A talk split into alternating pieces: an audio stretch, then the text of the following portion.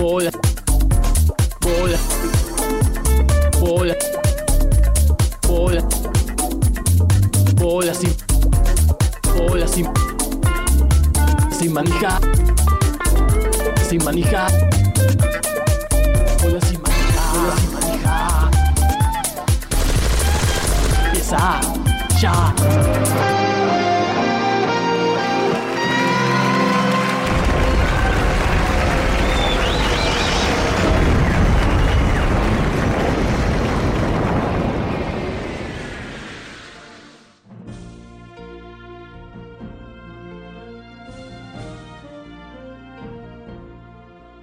Buenas noches. Buenas noches, ¿cómo Buenas están? noches.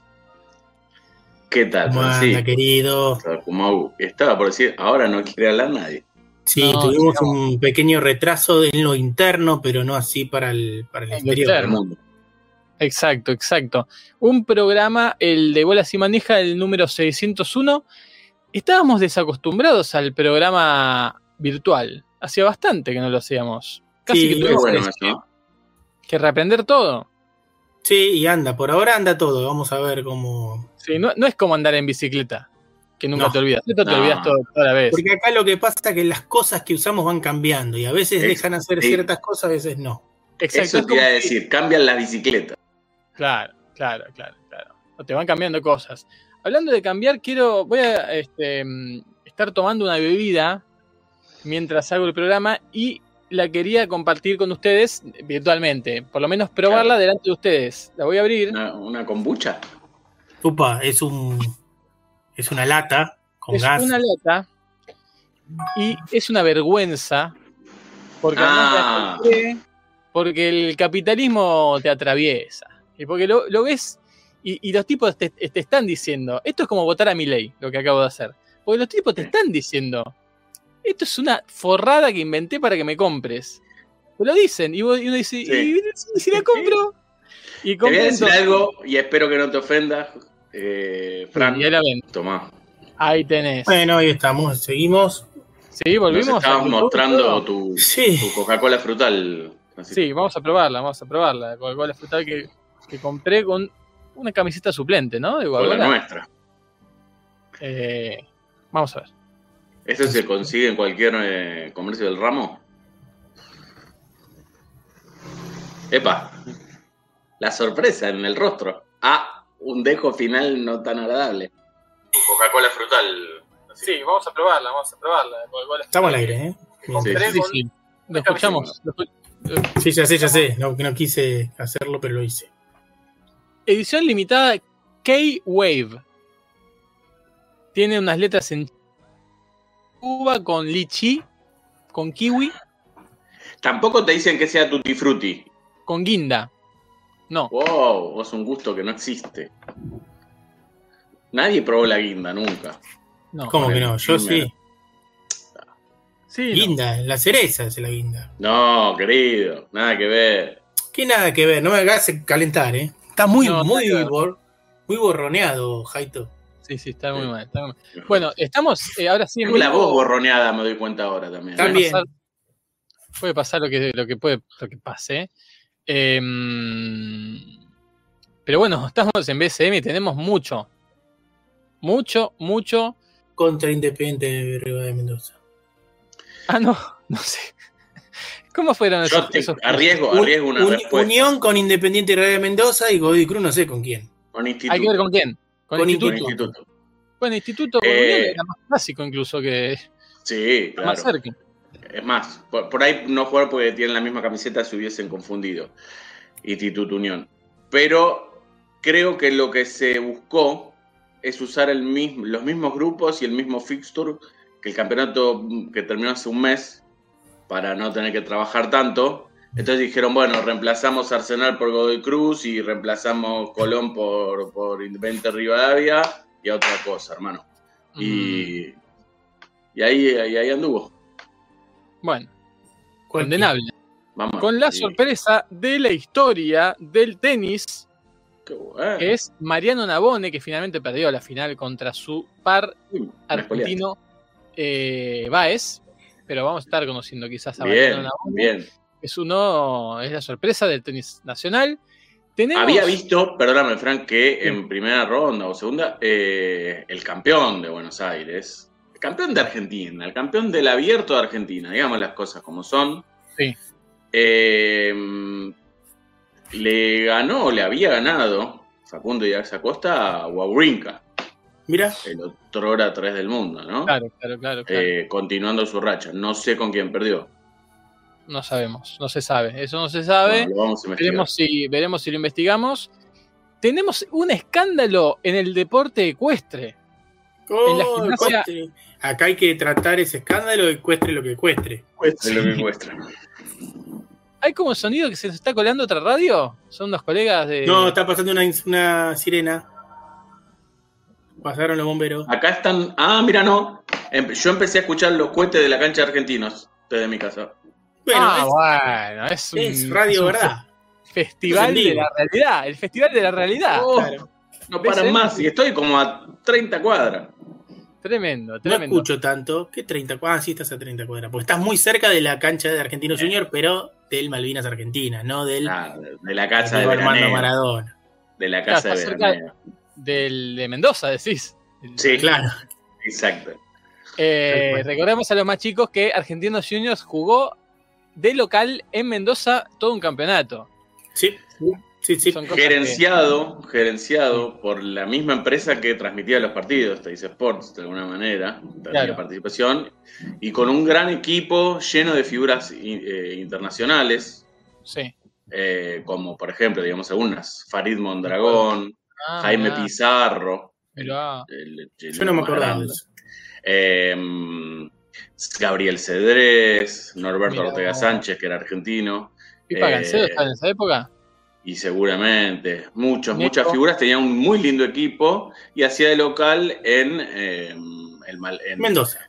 en el Estadio Mundialista de Mendoza, ¿no? En Malvinas Argentina.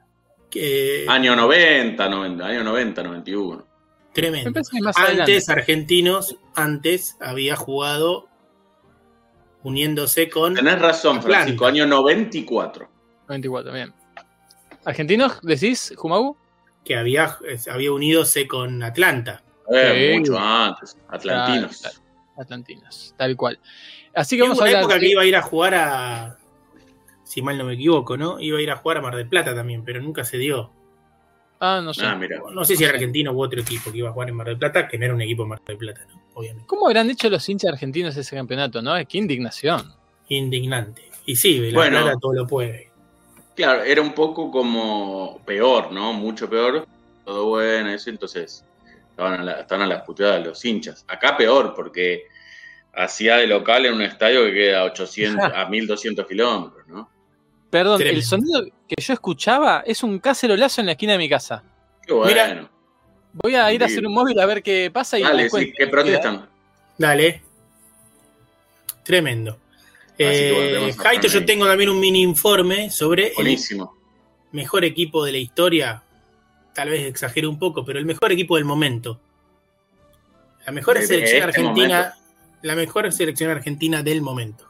De este momento, no, no sé nada, pero si alguien sabe puede hablar y si no podemos investigar sobre la Copa de Oro que está Ah, no. disputando la selección femenil argentina de fútbol Ah. Sé que había empatado con México, perdió después Sí. 4 a 0 con USA Ah, mira. y tenía con que USA. sí y tenía que jugar eh, eh, hoy tiene que ganarle mm, Entonces, ¿Son cuatro equipos Nueve. nomás o hay más grupos? eh, 7 a 0 le ganó México ah, no hay dos grupos pero para pasar tiene que ganar Claro, eh, claro, claro. por lo menos 7 a 0 y que México pierda con Estados Unidos por 4 Claro. o sea México tiene más 8 Argentina menos 13 perdón menos 4 Error, error. No, no es un error, es un aviso. eh, menos 4 Las, las, las Eh, ponele que pierda por 3 Estados Unidos, queda en 5, Argentina tiene que tener 5, sería 9 a 0 tiene que ganar más o menos. Bueno, bueno. una cosa, Jumagu. Eh, en el otro grupo que tenemos Canadá, Brasil. En el otro grupo tenemos eh, Brasil, Colombia, Puerto Rico y Panamá. No está Canadá. ¿Cómo? No te Brasil, Colombia, Puerto Rico y Panamá. Ah, pará, y hay un grupo C, Canadá, Costa Rica, Paraguay y El Salvador. Ahí está. Los Ahí primeros está. por ahora son Estados Unidos, Brasil y Canadá. Tremendo, tremendo. También otra cosa que pueden hacer cuando termine BCM es ver el debut de Juancito en Blender. Bueno, seguimos. Eh, sí, hablaba del, del escándalo de deporte ecuestre que vamos a contar. Y si queda tiempo, va a venir Marco seguramente con un informe que est- estuvo preparando. Que quizás lo enganchemos. eh, el informe de muertes en el fútbol, ¿no? Tremendo. que lo, lo podremos enganchar o no con mi informe Islas del día de hoy. Vamos a visitar la isla maldita. Y mucho más. Yo iba a decir que Jumagu, durante, en pleno superclásico, nos dijo que estaba viendo eh, otro deporte. Sí, que eso que iba a hablar ahora, tengo un mini informe Perfecto. preparado acá, Uf, que es ¿sí? el informe sobre Sevens. ¿Sobre qué? Sevens. Ah, Rugby 7. Rugby Seven, Argentina, el, el mejor equipo argentino del momento, por lejos, Ah, claro. Y el Más- mejor equipo del mundo, ¿eh? del mundo, y pero el mejor eh, equipo incluso por arriba de la escaloneta, diría yo, a nivel Uf. competitivo. Le tremendo. pese a quien le pese, eh, lo digo esto. Este, bueno, yo les cuento, van cuatro fechas de este ¿De qué? Seven. O sea, es Sí, el, Claro, vamos a explicar que el, el, el mundial de. Seven- Sí, perdón. Ahí está. ¿Voy yo? Sí, sí. No, bueno, va jugando en distintas sedes al- alrededor del mundo. Eh, lo que se hacen son campeonatos que duran el fin de semana eh, con los países que integran este circuito, ¿no? Y bueno, eh, cada, cada fin de semana entrega un campeón, su campeón, y así como campeones de Copa de Plata y Copa de Bronce. Y esto además otorga puntos para un ranking general que además de ser el ranking general de circuito, en este año especial, que es año olímpico, eh, otorga clasificaciones para la modalidad eh, en, olímpica de, de esto. ¿no? ¿No, ¿No lo otorgó ya el año pasado eso? Eh, Australia. en Sudáfrica, en Ciudad del Cabo, Ah. en Perth, Australia, y este fin de semana en Vancouver. Les comento que en Emiratos Árabes, De primera- Perth a Vancouver, eh, en los lugares más distantes de la Tierra. sí, les comento, es Dubái, Ciudad del Cabo, Perth, Vancouver, Los Ángeles, Hong Kong, Singapur y Madrid. Es como que les van, hacen como de un lado al otro del mundo, Les bajan un toque, viajar. van al otro lado del mundo, bajan un toque y así. Qué difícil. Y, Van descansando del viaje para recuperarse. Pues, Y duermen, son como 40 horas de avión y van durmiendo. Bueno, el primero, en el estadio de Sevens, en Emiratos Árabes, ¿quién ganó? No sé. Sudáfrica. Mirá vos. Ganó el primero del año, Argentina salió segundo, pero de ahí en más Argentina se convirtió en una tromba y ganó Ciudad del Cabo, Perth y este fin de semana en Vancouver. Lo cual es una locura porque Argentina lleva mm, 34 puntos de diferencia, 24 puntos de diferencia con el segundo. O sea, son Oh. 8 y ya ganó 3 y salió segundo en uno. Claro. Casi que puede llegar a salir campeón con un par de fechas de anticipación. Pero estuve bien. Hay que, hay que decir la verdad, el 23 de febrero, que fue la primera fecha, Argentina había jugado con eh, Canadá y sufrió, ganó 20 eh, 12 a 10 en, en los últimos 10 segundos. Arrancó mal. frío, justamente. Muy frío. Y en el Pero frío después- ellos, ellos te ganan en el frío.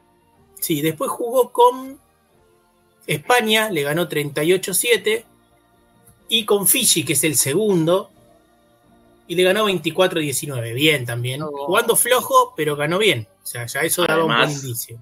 Es el histórico especialista de esta actividad, Sí. ¿no? Fiji. Digamos que el, el especialista máximo es Nueva Zelanda, ¿no? Que tiene, ganó casi todos. Pero Fiji No, tiene pero- un par de torneos. Pero no es el especialista, porque Nueva Zelanda es bueno en todo. Es bueno en todo, claro. Y eh, bueno, el 25 ayer ganó Argentina la. No, perdón, el- esperen que perdí el resultado. Salió primera del grupo, entonces jugaba con España de nuevo, le ganó 38 a 7, tranqui. Y le tocó jugar No, y ahí le tocó jugar con Samoa, le ganó 14-12, también le costó, pero Difícil. ganó. Y ahí pasó a la semi. En semi, ese partido lo vi enterito en vivo. En el entretiempo, justamente del partido Boca River, se jugó. Y lo mató a Argentina. 35 a 19. Pero además, Argentina ¿A quién? hacía el- a Estados Unidos. A Estados Unidos. Argentina hacía el try. Y vieron que hacen el try, sacan de mitad de cancha. Y la volví a recuperar, pues la tiran alta, llegaban primero los argentinos, la tiraban para atrás y pum, otro try. Y otro try. Una cosa de loco. Piensen que son 14 minutos nada más que se juegan. Argentina hizo 5 try en esos 14 minutos. Tremendo. Y se venía la final con Nueva Zelanda. Seven, claro, exactamente. Y empezó de la peor manera, ¿no? Perdíamos 12 Empatando. a Eh, Jumi, está bien, es, es una linda enseñanza porque siempre hay que intentar, ¿no? Try, try, try hasta tal que cual. tal cual. Muy, muy bueno lo tuyo. Baby, just one more try. Tremendo, Llegó Jorge, Jorge. Llegó Jorge. Jorge. Canta desde el Este, baño. Y con Pero- autotune incorporado, ¿escucharon? Sí, Viendo con sí, autotune incorporado. Sí, increíble. Impresionante. No, y lo que me pareció increíble es el nivel de Argentina. Los, pero los ma- todos los partidos que vi los pasa por arriba, pero los mata. Es algo. Hay un pibe que es eh, Moneta, Moneta es tremendo. que es tremendo. Pero después apareció otro, ahora no me acuerdo los nombres, ¿no? Ese está en Uno el más banco, gordito, creo que era el 11. Sí, estaba en el banco Moneta, pero bueno, ahora salió a jugar. Que parece una bola de grasa, un chancho, que se lleva todo por delante. No, así hay que no sé por qué te tenés que agarrar con los chanchos. Y porque no hay Sí. nadie, además. Estoy No hay viendo algo nadie. raro. ¿Qué pasó? Uh, Bien. ¿Estamos en vivo? En teoría sí, pero sale, sale algo mal.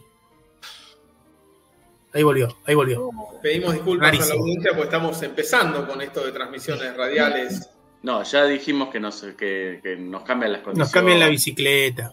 La, Bueno. La, ley de gravedad, todo. Pero eso les quería decir. Impresionante. Miren, ahora, ahora empieza el de Los Ángeles. Eh, miren algunos partiditos. Son muy rápidos, además. Incluso si Claro. tienen Star Plus, eh, los quedan grabados y los pueden ver rápidamente. Espectacular. Pero me pareció tremendo la, la potencia, la rapidez. Es un- en el Seven, obviamente, tiene mucho que ver el correr rápido. Pero hay dos o tres jugadores argentinos que no sé, deben correr los 100 metros en 8 segundos. O sea, si se dedicasen a, a- a- a correr Claro. 100 metros, serían campeones del mundo. Tremendo. Seguimos, le comentamos a la gente, cuando se corte esto, sigue siempre en bsmradio.com.ar por las dudas. Y Pero quédense también en el YouTube porque Vol- Volvemos. YouTube tardamos un minuto Sí. y volvemos. Lamentablemente este están programa va a en ser así. Los que lo pero- escuchan en diferido, nada, seguirán Nada, escuchando eso- con estas Sí. cosas en el medio. Claro, no, pero, sí. hay un consejo que dar ahí. Hay un consejo que dar ahí. Los que escuchan indiferido, vayan a la página de Bola Sin Manija y lo quieran escuchar ahí. Escúchelo por la radio, no por el YouTube. Claro, Ah, que en Spotify. las imágenes, que no somos tan lindos como para ver las imágenes, Ah, porque claro. eh, tiene, tiene continuidad. Claro, Yo- les, quedar quiero contar lo que me dijo el otro día eh, una, una autoridad de mi, de mi trabajo.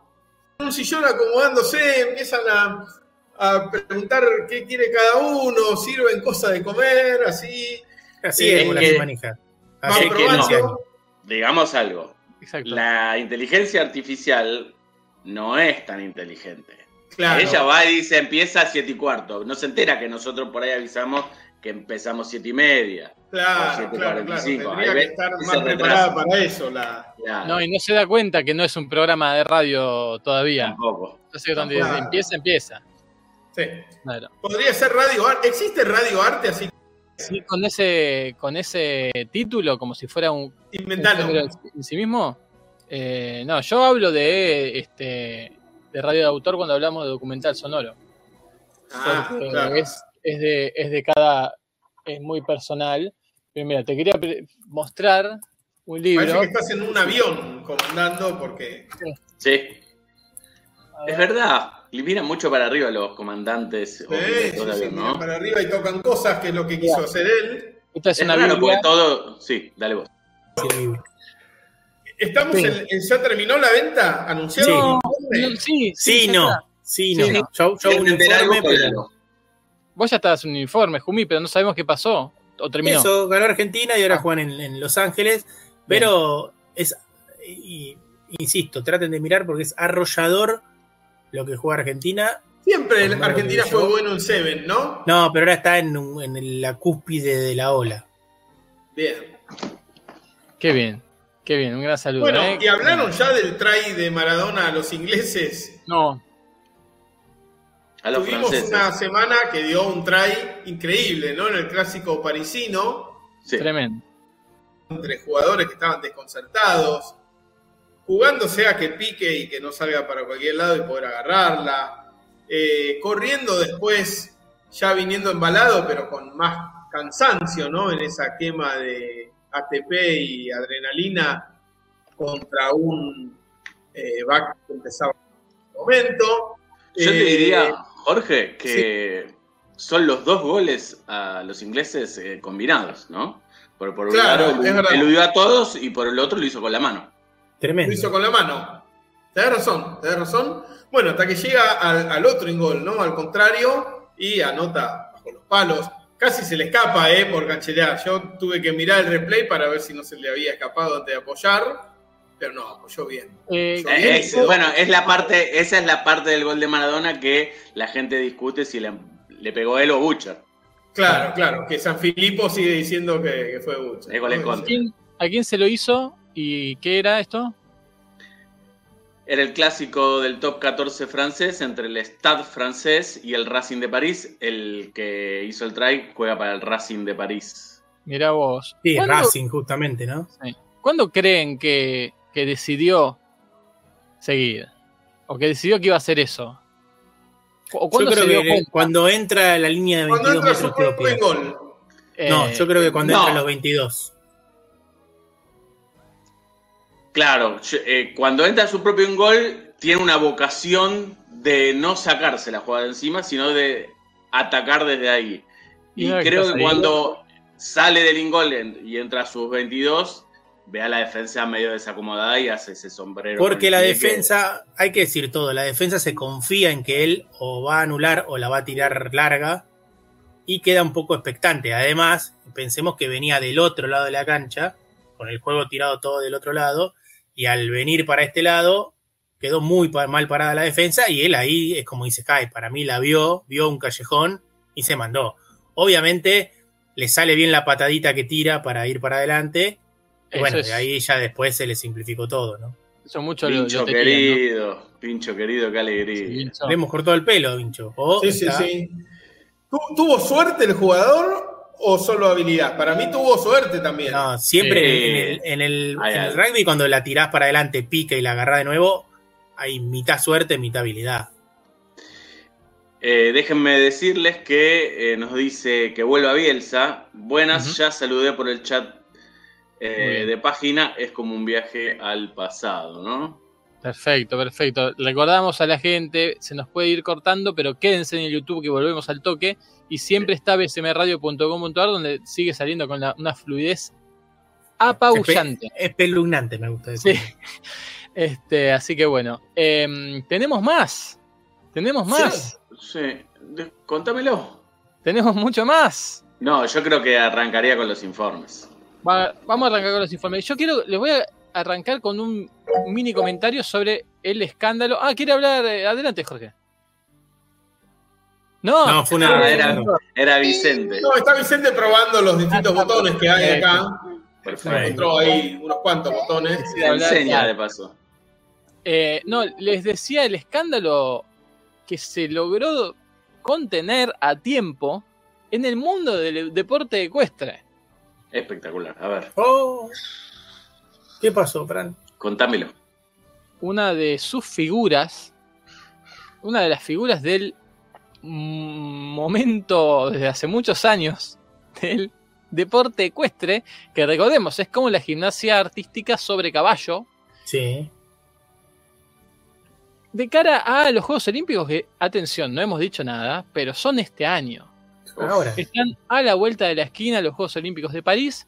Estamos hablando de Jane Rose, nacido en Sydney, Australia, casi queda fuera de la próxima contienda olímpica, a pesar de ser triple medallista. Hay que decir que ganó medalla de plata en eh, los Juegos Olímpicos de 2008 medalla de bronce en Río en 2016 y medalla de plata en 2020. Estamos hablando de un experimentado y multipremiado deportista ecuestre. Puso en peligro su clasificación a París. ¿Saben por qué? No. No, no me digas. Te lo voy a decir. Porque compitió semidesnudo. Como Lady Godiva, pero varón. Lady, Godi- Lady Godínez. En realidad quiso homenajear el traje de baño del protagonista de la película Borat, que no lo conozco. Sí. ¿Cómo que no? ¿Cómo? Sasha Barón Cogen. Mirá, ¿Tu, tu amigo, tu amigo el, el espía. sí, sí, lo conozco de ahí, pero no. Eh, que es eh, como una, ¿cómo decirlo? Una, una tanga gigante Sí. que llega hasta el cuello, digamos. La triquini Sí. de Borat, sí. La triquini de Borat, se puso esa triquini de Borat y compitió así.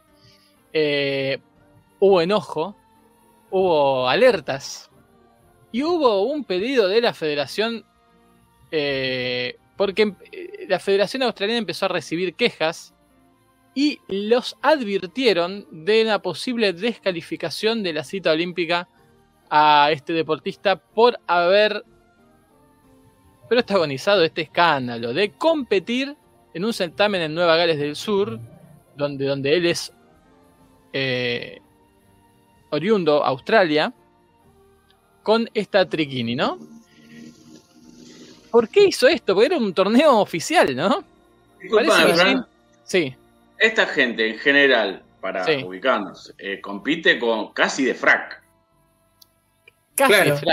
No hay nada más eh, elegante y conservador que el traje de un deportista ecuestre. Y ahora, no sé si te pregunto esto ahora o después que desarrolles el tema. Cuando quieras. Ya está, no hay Eh, nada más, decímelo.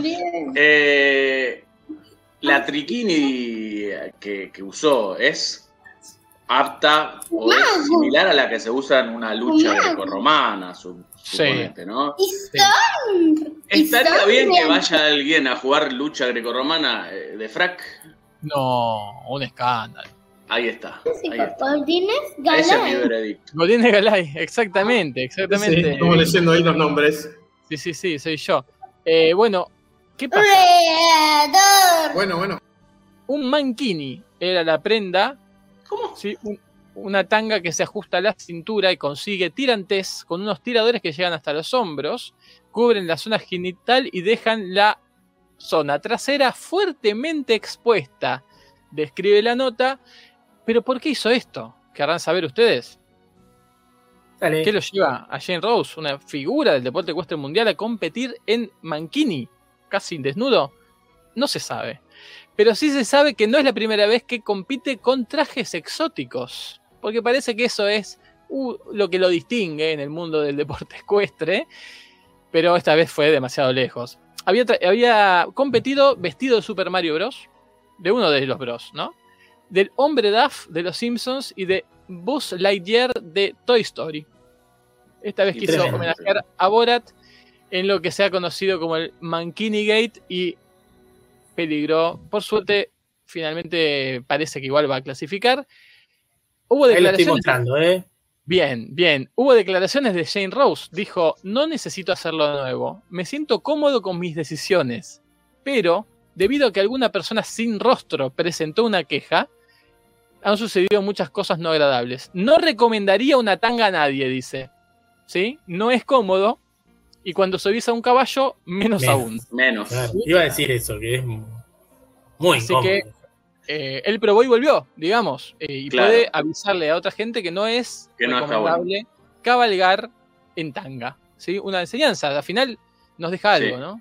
El, Claro. el Gate y, y Sharon Rose que va a estar en París eh, 2026, 2024, no sé cuánto. Eh, ¿Es este año? Sí, ¿no? Este, Este año, sí, sí, en 2024, junio sí, debe sí, ser, sí. Recordemos que la de Tokio 2020 no se jugó en 2020, sino No. en 2021 por pandemia. Y ahí veía, en la cuando Jumagu amablemente nos mostraba las imágenes de...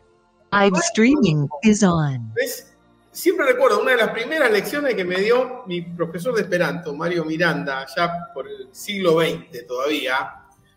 No es lo mismo una No. afirmación que la negación de la negación. No. ¿Entendés? Es- No hay una que- intensidad distinta en el, lo volitivo. Pero totalmente. razón. Hay Totalmente. cuidado con lo volitivo, además. Y a- aparte es distinto, ponele. Yo. eh, es que significa exactamente lo contrario. Vamos a significar, vamos a imaginar que hay alguien, no sé, que invito a mi cumpleaños y hay alguien que yo no es que quiero que venga, pero tampoco no quiero que no venga. No, no querés que Claro. venga. Lo dijiste no, mal. no. Más o menos me da lo mismo. Entonces no es que puedo decir, uy, sí, quiero que, que, que, que, que- que venga tu, tu primo Claro. a, a mi cumpleaños, el que se coló la otra vez. No, no, no es quiero que venga, pero si vos, tampoco. eh, tampoco es, no, yo eh, no quiero que venga, no es. Entonces digo, no, yo no es que, yo no quiero que no venga. Es distinto de quiero Que que haga lo que quiera. Claro, claro. Claro, Pero claro, bueno. claro. Y, es- y significa, nada, mejor que no venga. Claro, en, en realidad sí. Pero la lógica, propos- la lógica proposicional no es todo. La gente lo tiene que entender. Por eso el ser humano todas. es distinto del algoritmo. De una vez por todas. Y esto lo digo en serio. Un ser humano y un algoritmo no son lo mismo. No. No, ¿En serio? No, no. Así No. es. Hoy, eh, ayer vi un sketch en Instagram de que dijo que era más confuso aún y, y lo siguió. Eso por un lado. Y por otro lado, comentarles en esta, mm, esta mini sección de lingüística y BCM que acabo de corregir la Wikipedia de Mariano Navone, la nueva estrella del tenis argentino, porque decía que eh, ha- había llegado a su primer final de ATP. Y puse Oh, primero. Dije bien. primera y, lo, y lo- lo acabo de corregir. Pero hay una cosa. Existe primer final también. Claro, el primer final de Claro. la- El primer final de un libro de Elige tu propia aventura es quizás el más convencional. Sí, o el primer final de la carrera El de. primer final que rendí en derecho, tal cosa. Sí, sí, sí, sí. Así que lo Pero, mal, pero Francisco. no, no, no. Porque ahí, no, saliendo de la obviedad, ya decía, el, el propio texto decía la primer final. Claro, claro. decía Claro. el primer. Claro. Sí, con eso te, ya te ubicás. Con eso ya te Sí, ubicás. sí, sí, sí. Bueno, Mariano Navone, que llegó a la final del abierto No, de decía Río su de primer final, con lo cual estaba bien escrito. No, no, pero no. no parece caso. Ah, ah, está bien, está bien. claro. Eh, Mariano Navone les decía, su primer torneo, su debut profesional fue en Córdoba, este año. Tremendo. con una wild, wild card. Después fue a, la- a Buenos Aires en la quali, la superó la quali. Ninguna, Bone. Eh. Tiene 22 años igual. eh, tiene 5 títulos Challenger de- en su carrera. Y está 60 en el ranking mundial. Eh, con nada con 60 ahora. Con Tremendo. nada. Eh, claro, papá. No defiende puntos, No, todo vergüenza. ganancia. Pero o sea, hay Esa- 60 esa es tipos la- que ganaron solamente más que él en, en- en dos semanas. Esa es la clave del tenis. Casi Si un no mes que juega y ya es puntos, 60. Si no defendés puntos, no, tenés, no, no los perdés. Claro, claro, claro, Una claro. vergüenza. Así que, bueno, y los títulos que tiene individuales son, les cuento, el, el Challenger de Poznan, el de Santa Fe, el de Buenos eso te iba a Aires. decir, eso te iba a decir. Sí. Esto de Poznan, que ¿dijiste? Poznan.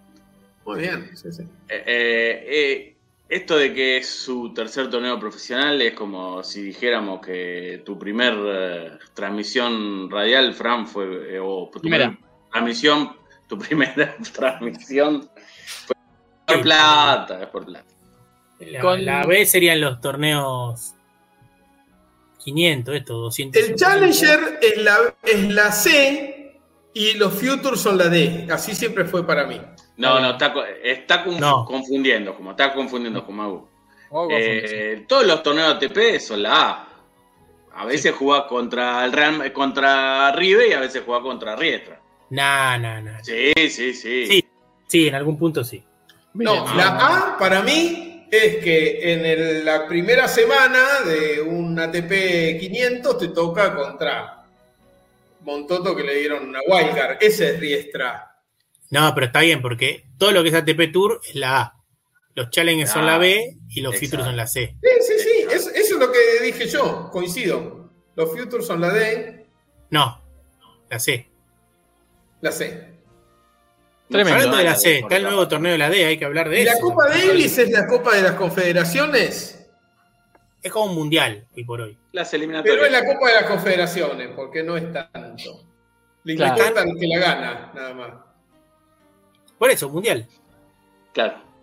Fíjate vos, era 113 del mundo Nabón, eh, a, a este buen torneo tras un clic mental.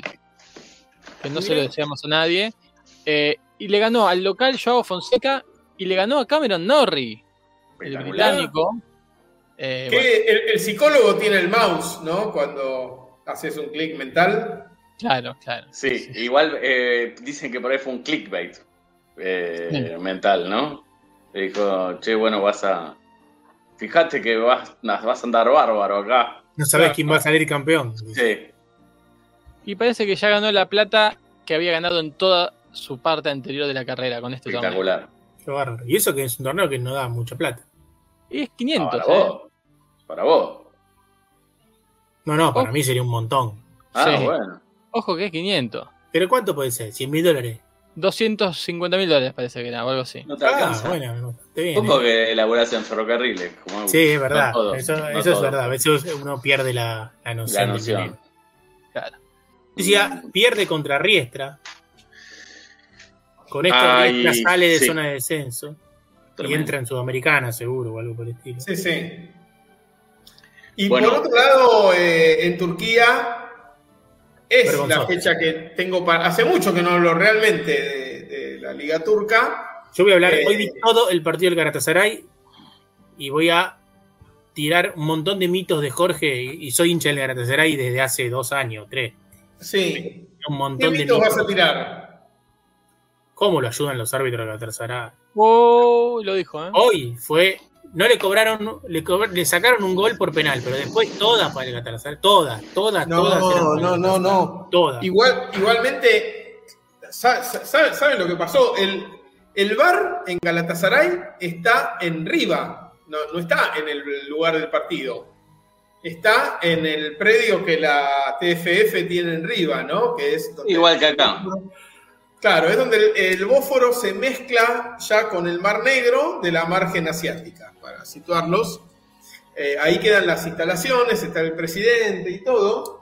Y eh, lo que pasó el, viernes o el sábado, ahora no me sale, el sábado, fue escandaloso, pero un punto muy, muy fuerte, un punto que no se daba hacía mucho, eh, que recordó a la Manio Live streaming is on. con una trayectoria perfecta y el jugador habiendo sacado las manos así para mostrar que no la va a tocar. ¿Qué cobran mano? Muestran 300 cámaras, desde ninguna de las cuales se ve que la toque con la mano. Cobró ese penal, el penal entra en el rebote porque eh, Batshuayi siente tanta vergüenza que se lo tira la mano al arquero primero, pero el arquero rival es tan malo que le rebota la pelota y le vuelve a quedar a Batshuayi, que ahí no tiene más Como. Chiquito La- Romero. Como Chiquito Sí, Romero. la- La cuestión es que, a ver, para, para que entiendan la diferencia, porque esto acá yo hago mea culpa. Es el pastorcito mentiroso. Yo mil veces dije, uy, hoy lo llevaron al Fenerbahce, era un penal. Y nada, y es lo que dicen todos mientras se van. No, acá fue tal lo- lo- lo- la gravedad de lo ocurrido que, por ejemplo, Ultraslan, que es la, la hinchada registrada del Galatasaray, que las hinchadas tienen nombre, registro, personería jurídica, todo allá, tienen un responsable. Eh, la hinchada tuiteó, por ejemplo, a la presidencia del Galatasaray, miren que no necesitamos un tuit para que la gente le dé muchos likes diciendo que esto fue una vergüenza. Acá hay que actuar. Y con decís están que- hablando porque fue muy, pero muy, pero muy raro. Muy raro esto. Eh, siendo que hay offside automático, hay un montón de tecnología. No, ahora. offside automático, hoy se cayó la mentira del offside automático. Había.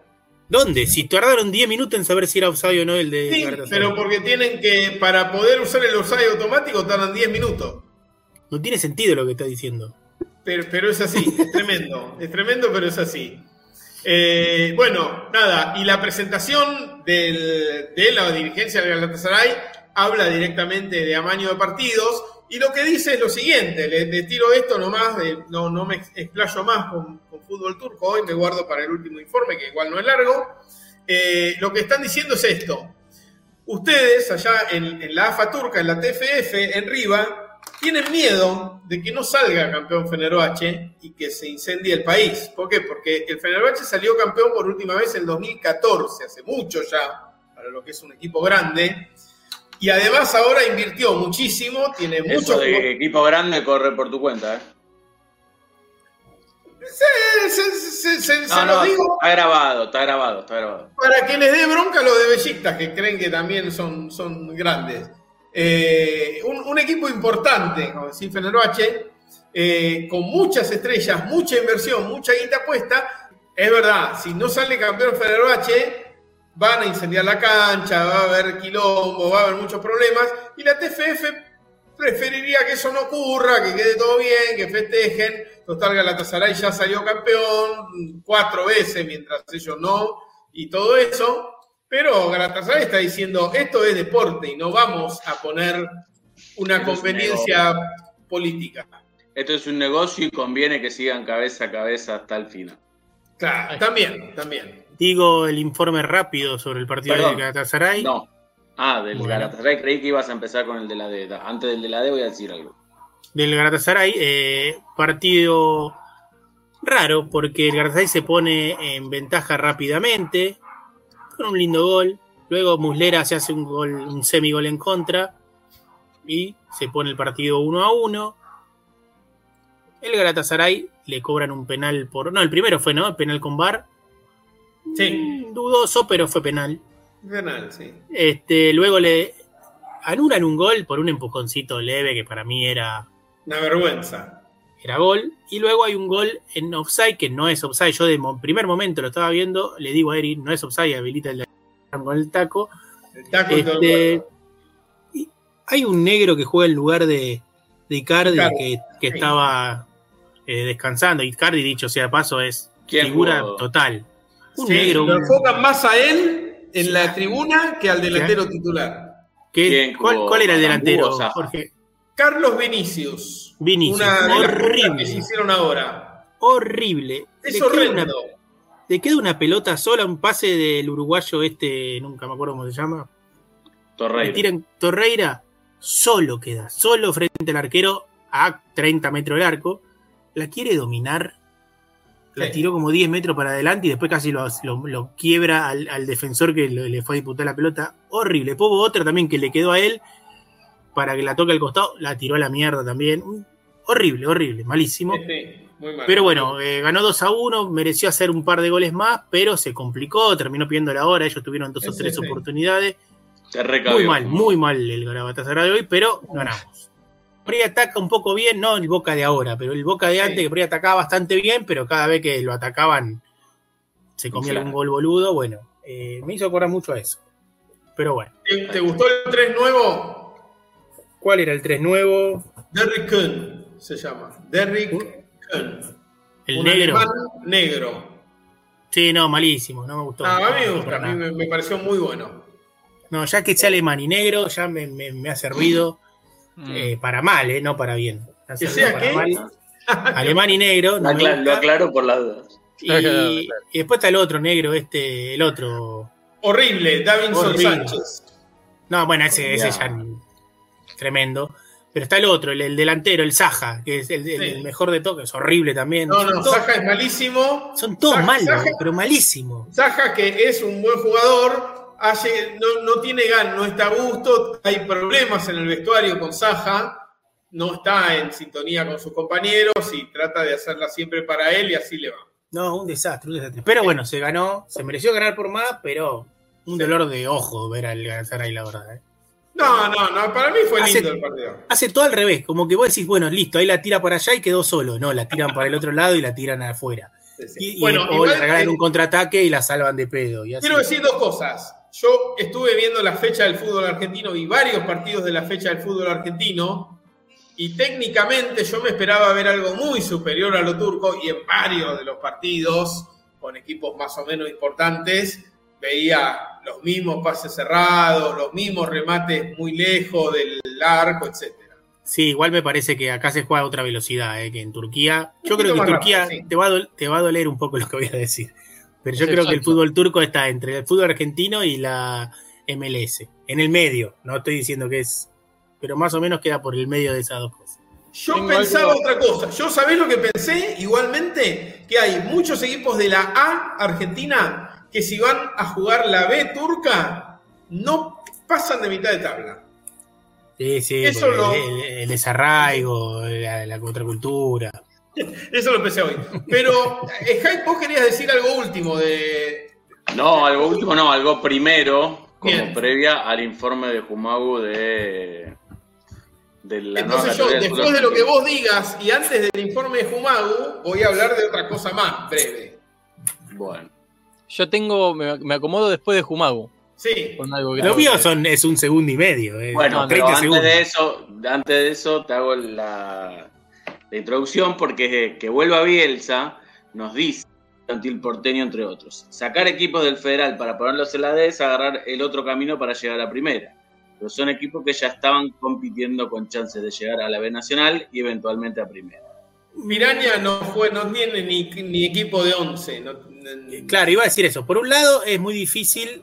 eh, o sea, para jugar un torneo hay que tener personería jurídica, esto y lo otro, que parece una pelotudez, pero no es tan simple. Piraña seguramente no la tiene.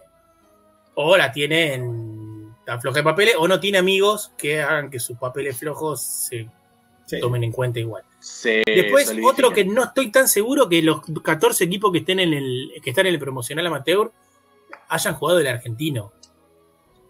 Eh, estoy más seguro que no. Por ejemplo, Barrancas de Fútbol Club es un Bien, club de de, Nacional. que hicieron. Yo no entendí que él dice que todos, ¿eh? Yo no entendí que. que claro, pero no sé si alguno de estos, ¿eh? Tal vez camioneros, pero no sé si es el mismo camionero. Everton de La Plata, ¿no? No estoy tan seguro, ¿eh? Creo que no. Creo que juegan la Liga de la Plata, la Liga de Cobar, pero no sé si. Bueno, pero, pero por ahí. Si No sé si por ese lado se la, de puede la Liga de subir. La Plata pueden subir al, al Claro, no estoy tan seguro. Barranca Fútbol Club, por ejemplo, es un club de Barranca de Belgrano que se creó a principio de año. O a De de Barranca de. Belgrano. ¿Y dónde Claro, es Barranca Fútbol Club se llama. La cancha toda. No toda tiene cancha, no tiene cancha, pero es. eh, ¿Vieron Y cuando uno sede. escucha eso de un grupo de amigos se juntó y fundó? Bueno, acá Sí. se juntaron un grupo de amigos de Barranca Fútbol Pero Club. tiene una sede mínimamente Eh, inscripta. Creo, ya te digo. Ah, eh, tiene, eh, está en conjunción con eh, la Universidad Metropolitana, se llama la UMET. Sí. Creo que está en. Creo no, están asociados con ellos. Así que la cancha Mirá. tal vez la tenga la UMET en algún lado, no sé. Mm. Un saludo Pero para bueno. Cecilia Cross, su rectora y amiga. Y, y Trota Cada vez somos ¿no? Más no fútbol llama mexicano, más Más. universidades, ¿no? Tremendo. Eh, Bueno, acá hay mucho sindicato. Porque eh. Sindicato Argentino de Televisión le ganó. Le ganó, no, le perdió división. 1 a 2 al Everton de La Plata. Es la división si- sindical. La- Es sindical y zona sur, las dos cosas, que es lo más no, lo más argentino que hay. pueblo que hay en el, en el mundo. Sí. Eh, bueno, el SAT perdió 1 a 2 contra el Everton de La Plata. Sindicato de televisión, ¿no? Claro, eh, Provincial de Lobos perdió 2 a 0 de local contra Estrella del Sur. Metalúrgico, ¿Es es de Verazategui? ¿Dónde era? ya te digo, me parece que de La Plata también, pero ya te digo. Esto es eh, televisión en vivo. ¿eh? Live streaming is on. Vals peruano es un género, ¿no? No es lo mismo que decir vals de, de tal país para indicar solo procedencia, sino que Mira, es un no género. sabía. Sí, el vals peruano Estrellita del Sur, cuya autoría es de Felipe Coronel Rueda. Bien. Dato que les tiro. Ya fallecido Felipe Coronel. Bueno, les decía que Deportivo Metalúrgico le ganó 2 a 1 a Belgrano de Zárate. Defensores de Gleu, otro equipo de zona sur, le ganó 3 a 0 a Fútbol Club Ezeiza, otro Mm. equipo de zona sur. Gleu es, un, Gleu es un equipo que brilló cuando se llamaba Globo. Sí. Claro. Tremendo. Bueno, yo conozco defensores de Gleu porque. Es más, te- habría que decirles que pueden Que usarlo. se cambian una, un- una vocal o dos. Bueno, defensores, no, eh, el Club Atlético Pilar, en el que fue el partido de la fecha, ¿no? Perdió 2-3 contra el Náutico Acoa, un clásico de zona norte, en el de alguna manera. De alguna manera, digo, porque no sé si este Acoa está en zona norte o es más de acá de, No, no, Mi capital. está en, el, en el Tigre está. Está en el Tigre, ¿no? Por eso. Claro. Pero hay un náutico acá también acá. Es la sede social, sí. la sede social, digamos. la sede deportiva de deportes al aire libre está allá en el Tigre. Está allá. ¿El Además arte tiene el, de el Gallardo es ese? Esta Juventud de Bernal que juega mañana contra Barranca Fútbol Club y Estrella de Berizo que juega el miércoles contra Camionero. Hay uno, dos, tres, cuatro, cinco, seis equipos de zona sur. Fua, Más me 14. parece, pero bueno. De 14. Tremendo. Impresionante. Qué lindo ser de zona sur. Sí, eso. Bueno. Eh, ya, ahora eh, eso. Ya dijeron todos lo que tenían que decir. ¿Me toca? Sí, señor, te toca. No, pero si querés, podés oír después de vos. Yo lo que quiero contar Sí. es que hablemos en algún momento de la transmisión histórica que vimos el día sábado. ¿Qué, qué vimos? Nosotros vimos algo Sí, en Chihangir, tremendo. Tremendo. eh, el, el partido del año. el partido del año. Lo vendieron así. Estoy diciendo. O es el ¿Eh? único partido que hay en, en- El partido, que, el partido que enfrentaba el primero y el segundo de la Superliga de la República Turca del Norte de Chipre. Tremendo. Un nivel de amateurismo que me sorprendió. Realmente me sorprendió.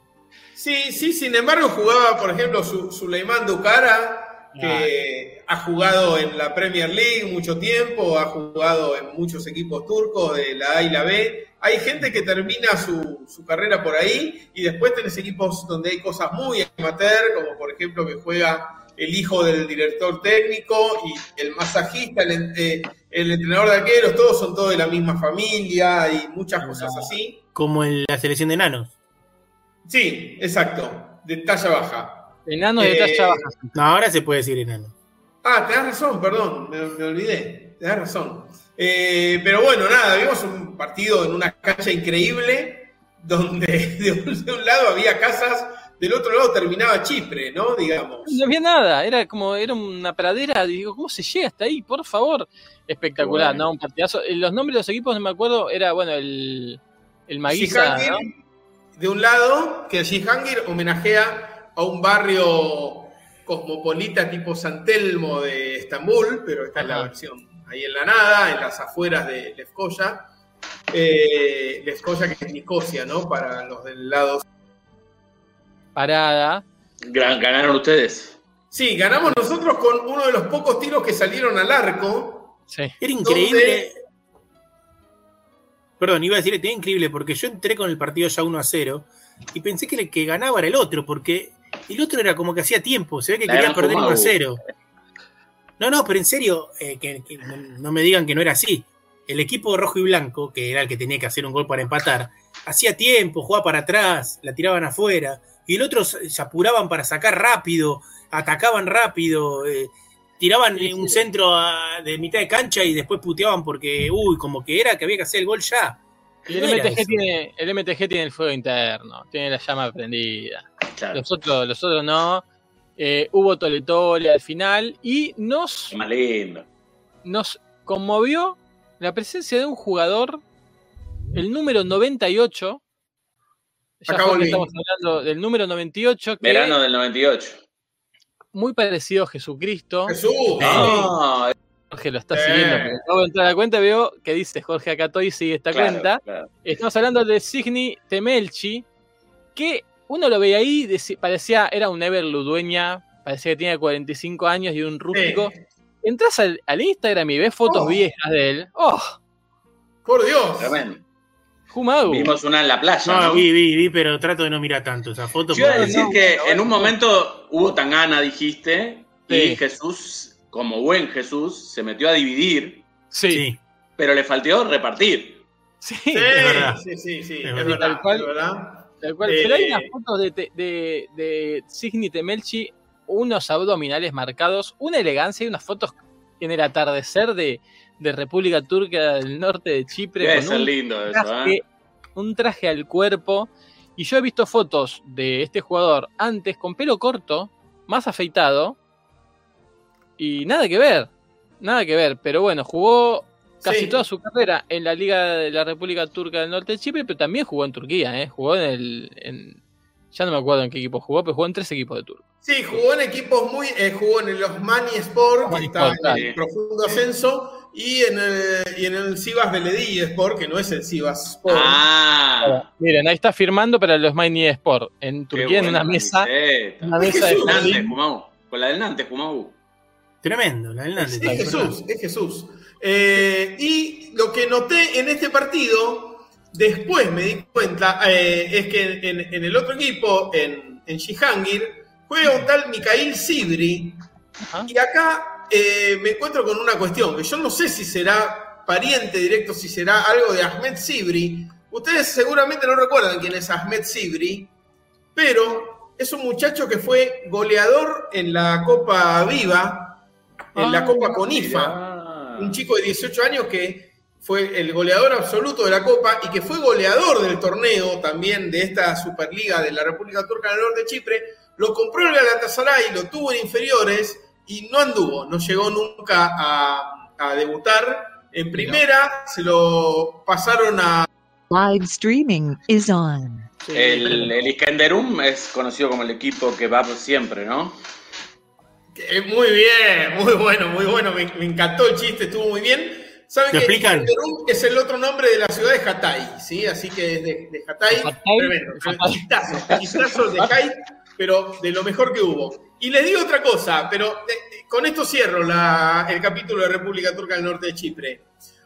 Puede ser que no sea nada del, del tipo, eh, pero ¿saben a qué nivel llegué yo ya con el conocimiento de República Turca del Norte de Chipre? Que reconozco apellidos que son de ahí, nada más.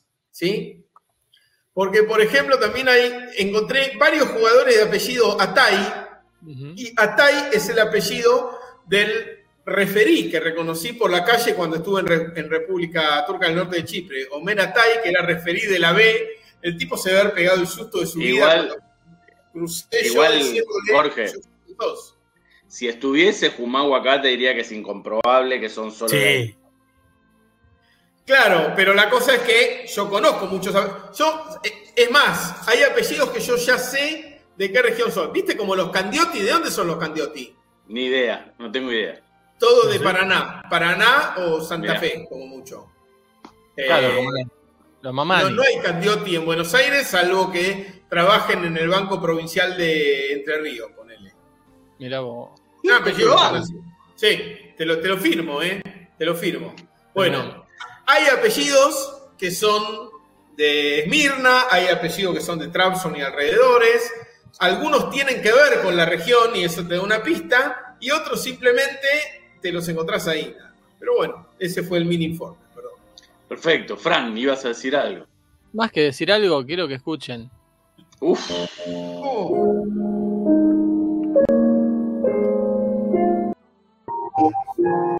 Bueno, eh, esto les quiero hablar de Gabriele Ciampi, que es este, este- esta música, es el autor de esta música. Mirá, Sí, es un autor y compositor italiano, Gabriele Ciampi, que tiene cuatro discos editados por Universal Music, es pianista, Mirá. es el compositor, director de orquesta. Sí, muy famoso en el mundo de la música. Hay muchos ruidos. sí, Jorge está acomodando algo. Perdón, perdón. Lo que escuché no me pareció algo, uy, es de Debussy. No, no dije que era Debussy, es Gabriele Ciampi. Eh, es un, un compositor eh, muy famoso que pasa sus días. cuando decís que no es. Debussy, eh, es que estaba desocupado en ese. Claro. ¿no? eh, componiendo, eh, haciendo arreglos, dirigiendo mejores orquestas del mundo. Ayer dirigió Messi. No. Fue el árbitro de Los Ángeles Galaxy versus Inter Miami. Impresionante. Eh, Saben que en la MLS están de paro los árbitros. Así que Mirá están qué reclamando. Ah, ¿qué fueron? Como los de María Eugenia Vidal, dijeron, yo me ofrezco para dirigir. Claro. No, ¿Eh? no. Eh, Gabriele Ciampi es referí, pero de formativas, de, este, no sé, de, de, de chicos de 10, 12 años, es maestro de música, ¿no? Así Claro. que, eh, así que, como están de paro los referees en la MLS, Claro. despunta el vicio de corregir a los demás en otra área que no sea la musical, sino en la deportiva, y por eso es referee.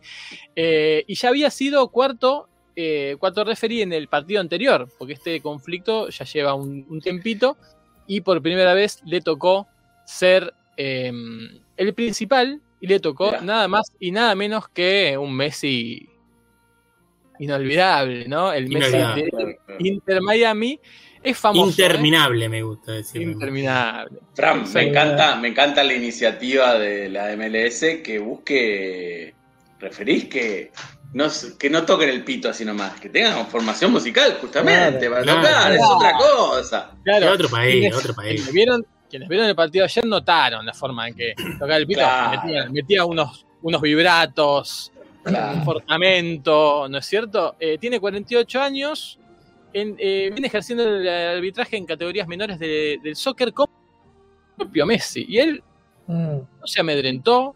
Impertérrito. Encima seguro que Busquets se había escrito, tipo, eh, si no lo toqué, ¿no? Apareció que ya había dicho antes, ¿qué va a ser penal si no lo toqué? Entonces sorprendieron. No lo Bueno. entendí. Ah, sí, sí, sí. Ahora entendí, entendí el chiste. Eh, ¿Me y explicás? Expliquemos los chistes que no, No, no, no hay que, no, los chistes no, no, no se explican. después lo- en- No. eh, hacemos un hacemos un una, Un una apéndice hay que hacer con todo eso. Exactamente. Bueno, es este mm, es graduado explicarlo. de es graduado del Conservatorio Santa Cecilia de Roma, estudió literatura, Mirá. cine y desde 2012 en- está en Los Ángeles donde hace una maestría en composición en la U UCLA, UCLA. UCLA. UCLA, como decía la gran canción de Arjona. Claro, Mientras ella se gradúa en UCLA. perfecto.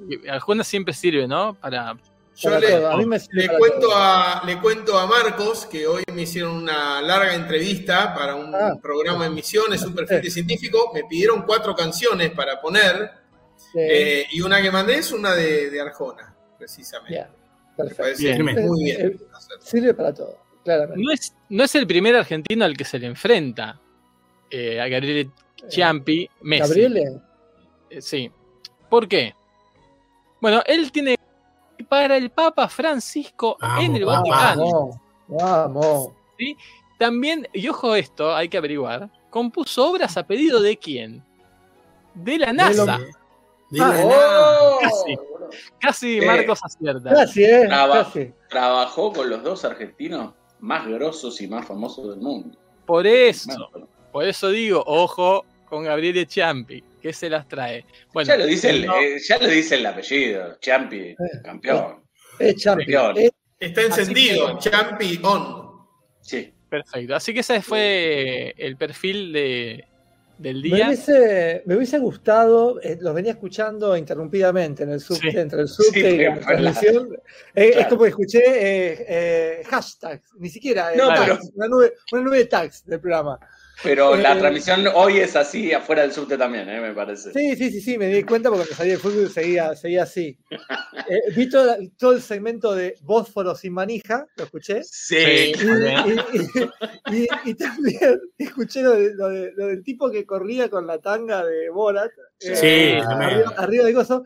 Pero uniendo esas dos informaciones que ocurrieron en el programa de hoy, me hubiese encantado que este director de orquesta, este referente de, de la Sí. música y el, y el- y el recoso, eh, ar- arbitrara como, el, como el, el hombre este arriba del caballo, con unas calzas y una flauta transversa para cobrar Sí.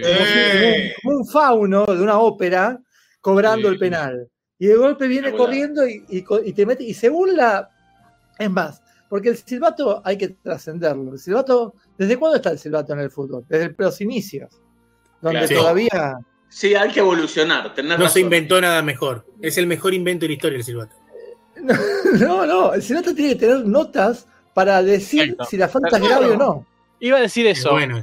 Teniendo la, la posibilidad que nos da Dios de las notas musicales, dale, ponés tres notas y con una ya sabés ese lenguaje, eh, inventás un lenguaje que ya no, no te viene a discutir, no te En cambio, un, saque o un offside es un pitido no tan enfático, ¿no?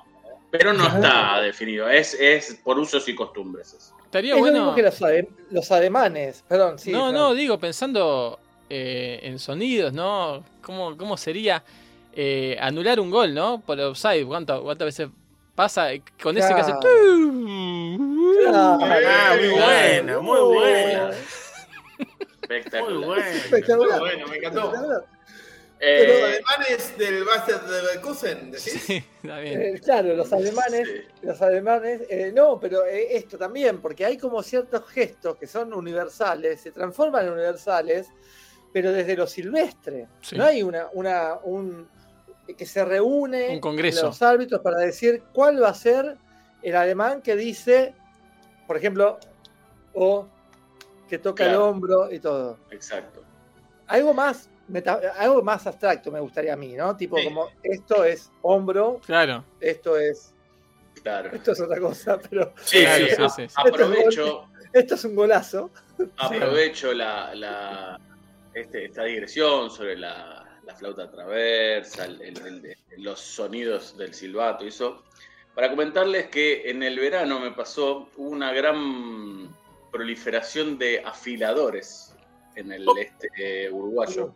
Uh, Y eh, un poco para mi sorpresa, eh, tienen la misma costumbre que acá Mira, de la armónica y hacen un sonido muy similar. Y no son argentinos, aclaro, ¿eh? mm. Eh, y alguien. Perdón. Sí. no, no, dale, dale, dale, después te. Después te- Alguien me contó que es porque vienen de una región determinada, creo que de Italia.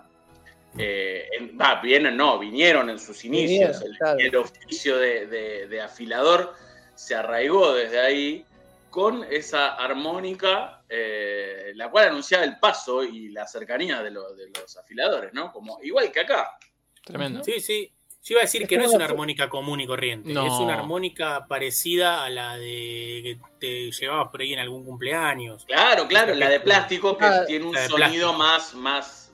Es, es una flauta de pan cotillón. ¿Así se llama? La, la Flauta de flauta de pan pan, cotillón. la flauta de pan es así, tiene esa forma. Claro, eh, claro, de plástico. Y, y- pero De es acuerdo. como de plástico. De ¿Cómo me gustaba cuando me tocaban las bolsitas de los Sí. cumpleaños eso? Bueno. Sí, era Me buenísimo. encantaba. Era Me encantaba. Y, y el silbato con bolita adentro. Sí. Era otro Sí. gran, gran bueno. momento de mi vida. Hay silbato con bolita todavía, ¿eh? O profesionales, digo. No se Sí. usa tanto, pero hay. Sí. Bueno. Qué bueno. Eh, bueno, Sería muy bueno hacer una orquesta de tipos uno atrás del otro, tocando la armónica y decir la fila armónica. claro. Perfecto. Muy bien, Perfecto. muy bien. Hablando bueno. de Es música. doblemente fila, porque la- es la fila y afila. Claro. Claro. Tremendo. Afila. Impresionante. Y hablando de música, les digo que pueden comprar el CD Hybrid de Gabriele Ciampi. Está en Mercado Libre. Epa, ¿Cuánto? sale? 52 mil pesos. Ah, una ganga. Eh, Ganga. Sí. Sí, con envío gratis. Es el- Ah, además es, ¿tiene- es el tipo que, que, que pitó ayer a Messi. Por eso. ¿no, ¿En. Spotify no está? ¿Más barato? En Spotify está, en Spotify está. Ah, Eh, te llega en 25 días. Lo van a, lo mandan a buscar a Italia, me Lo imagino. Sí, lo graban, lo mandan Sí. a grabar, creo. Así que bueno, eh, hoy por hoy realmente podemos acceder. Estamos a un clic de todo, ¿no? Eso Sí, eso es lo que tenemos. eso. Sí. ¿eh? Sí. Bien, eh, hay más. eh, mm, no sé si. eh, Marcos, ¿vos tenés tu informe? Y yo, yo me conecté, pero no sé cómo están ustedes de esta No sé cómo para- ¿de, ¿De qué, ah, de qué señorita? de- se puede decir mina ahora, es verdad. Sí. Eh, perdón, Gabriel Champi tiene los pelos largos. Sí, claro. No parece un referí. Parece un compositor, parece un director de orquesta. Claro. Sí. Claro. Claro. Ah, y me pareció muy buena la idea de Marcos de, de que vaya cual fauno con su caballo. A ver si Busquets se le anima a protestarle ahí arriba del caballo. Le tirale como la montada, ¿viste? Que le te Eso está bien. Claro. El, Es- el encima. Es Anda a una muy buena- Un árbitro buena de idea. polo en el fútbol. Sí. Oh, bueno. El árbitro es perfecto, es una idea que no puedo creer que no se haya tenido. El, el árbitro Sí. tiene que ir a caballo, se terminaron Sí. las. Y además, y tiene la potestad de reprimir. Pero Sí. tranquilo. Sí. Y lo pensé, no con un bastón como No, en no, la no. montada. Le tiras el caballo Una encima. varilla como los indios, una varilla así de, de caña finita y larga, pero esa que pican feo. Y ahí cuando hay un tumulto, ¡pum! Ahí, de una. Ni hablar. De- Y, y para los clásicos, los partidos difíciles, armadura, cual caballero de. Sí. Además, te, cansa, te cansás menos, llegás más rápido a la jugada, tenés una mirada mucho mejor desde arriba. Claro. Sí. No, y además, además- le, da- le das trabajo al caballo, al tipo que, Mira, que, ¿Dónde que- viste- cuida el ¿Dónde caballo. viste un árbitro de tenis al, al ras de la cancha? No, imposible, no. hay. Eh, hubo, No, y hubo en su momento, afuera. hubo en su momento a caballo, Dale, árbitro de tenis. Pero no, ¿Ah, sí? no lo no, no resultó. No resultó, así que No implementaron la, la silla, sí. Claro. Tremendo. Eh, no, y no dejas afuera un montón de árbitros técnicamente recontradotados y Sí. buenos que físicamente por ahí no pasan las pruebas, ¿viste? Tal Claro. cual, tal cual. Ah. Es inclusivo. Sí. Exactamente, tremendo, tremendo. Un Aníbal High que siga cabalgando. Claro. Ayer vi un partido de Aníbal High. En la previa Boca Justamente River me High, puse... que, es, que, que es Eno, ¿no? En inglés. Mirá. los Claro. Mira, Y alto también. Sí. Ayer vi un partido dirigido por Aníbal High. En elefante Eh, tendría que ir Aníbal. Boca para- River del no sé cuánto, el- los tres goles de Canilla y uno de Pepe Basualdo. El Mirá, 4 a 1 de. Boca. Dirigió Habría que Aníbal escribirle una carta a Ginés para pedirle que Aníbal dirija. Muy bien. Sí. Bueno, Perfecto. entonces, Eh, no, bueno, a ver, simplemente esto. sí. Simple- simplemente, no, simplemente la muerte. Así se llama mi informe. Qué bueno. Uh, listo. Uy, tremendo. ¿Para qué No. más palabras, no? Surgió, surgió en algún momento en nuestra, en nuestra vertiginosa eh, semana. eh, Juan Martín creo que fue el que dijo que imaginemos jugadores muertos. Porque es como un tip que tiró. Como un, Sí, un no me acuerdo cómo. Salió por algo, pero no me acuerdo qué era. Claro, pero Sí, él no, hablaba. dijo algo así, de- déjenme recordarlo, porque yo lo, revi- lo leí mucho después que ustedes, porque tuve que revisar todos los mensajes, Sí. hola sin manija después. Claro, Eh, pónganse a pensar y van a ver que no hay jugadores muertos en actividad que no sean, no sean negros. Eso, eso dijo. Sí, Sí. Eso dije. Acá- Esto venía a cuento de que eh, podría volver el Kun Agüero y en Claro, no me acuerdo qué, qué diario decían eh, podría volver el Kun Agüero. La historia de Fune que se murió de un infarto. claro. el recuerdo de, de Búfalo Funes. Sí, así es. Y entonces este, aparecí en una entrada de, de Wikipedia que hablaba sobre los fallecidos en activo. Y dice, Uy, qué kilo. opa, hay, una, un malambo. Eh, y que, que en realidad no eran eh, eh, jugadores que se mueren adentro de la cancha, sino que se mueren mientras tenían una carrera activa. Claro. Claro, ¿No? exacto. O sea que ahí se, se, se- se abre el abanico. Pero me puse a leer y, claro, encontraba cosas muy, muy buenas. Por empezar, que el registro arranca el 13 de enero de 1889, que podemos decir que es el, pri- es el, el- el día en que murió el primer jugador en actividad. Tremendo. Impresionante. Porque ahí Patricio hizo una gran digresión Sí. eh, y se dio cuenta de que eh, Agüero lo que quiere es volver al fútbol porque también se dio cuenta que la mayoría de los, la gran mayoría de los futbolistas mueren retirados. Claro. Claro, no, eso lo dije yo, eso fue lo que dije yo, Claro. justamente. Ah, vuelve para no morir. Claro, está en riesgo. Claro, claro. La- en- Entonces, eh, el futbolista William Cropper, eh, que era del Staveley eh, Miners Welfare, se murió de una perforación intestinal. No. Uh.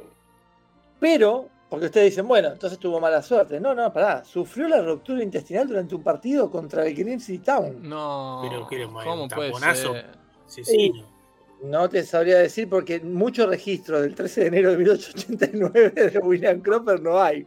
Pero Por ahí bueno, en esa claro. época los árbitros dirigían con lanza y le, y No le dio con todo.